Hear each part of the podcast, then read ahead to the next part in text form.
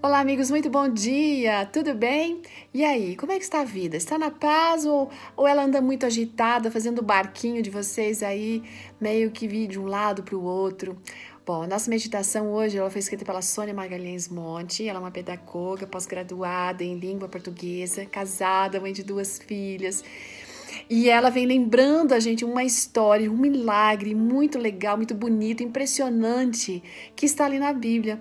Lembra aquele que Jesus acalmou a tempestade? Então, aquele que repreendeu os ventos, o mar, né? naquele momento demonstrou o seu poder criador dos céus, mas também naquele momento a autoridade que ele tem sobre toda a natureza.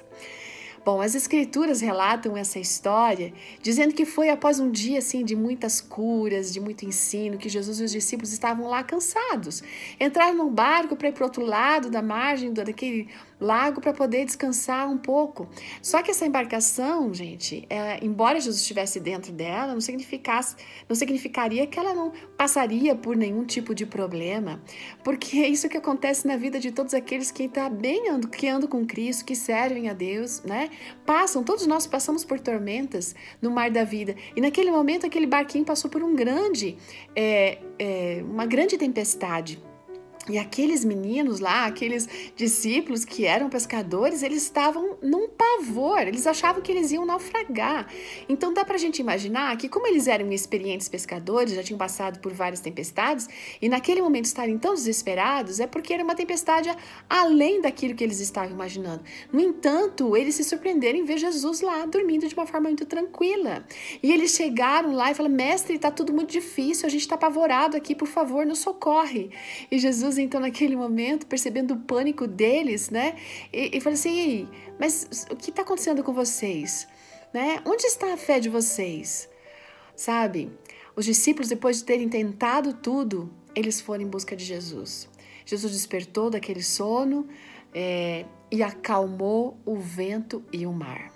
Sabe, como os discípulos, muitas vezes a gente fica apavorada, tem medo das tempestades da vida que estão diante de nós e a gente se assusta porque parece que os problemas, eles são sempre maiores, as dificuldades, os desafios são maiores.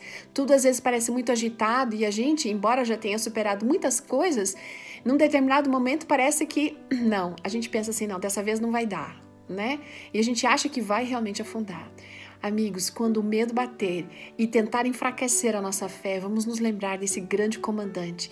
O comandante da embarcação dos discípulos é o nosso, é o comandante da embarcação da nossa vida, se assim a gente permitir. Então, não importa o que estejamos é, vivendo, não importa a situação, o medo que esteja causando, não vamos esquecer de que Cristo está ali esperando, pronto para nos ajudar. Ele tem o poder sobre todas as coisas, mas a gente precisa dar autoridade, ou melhor, autorização para Ele, para que Ele possa exercer esse poder em nossa vida, acalmar a nossa alma e afastar os temores.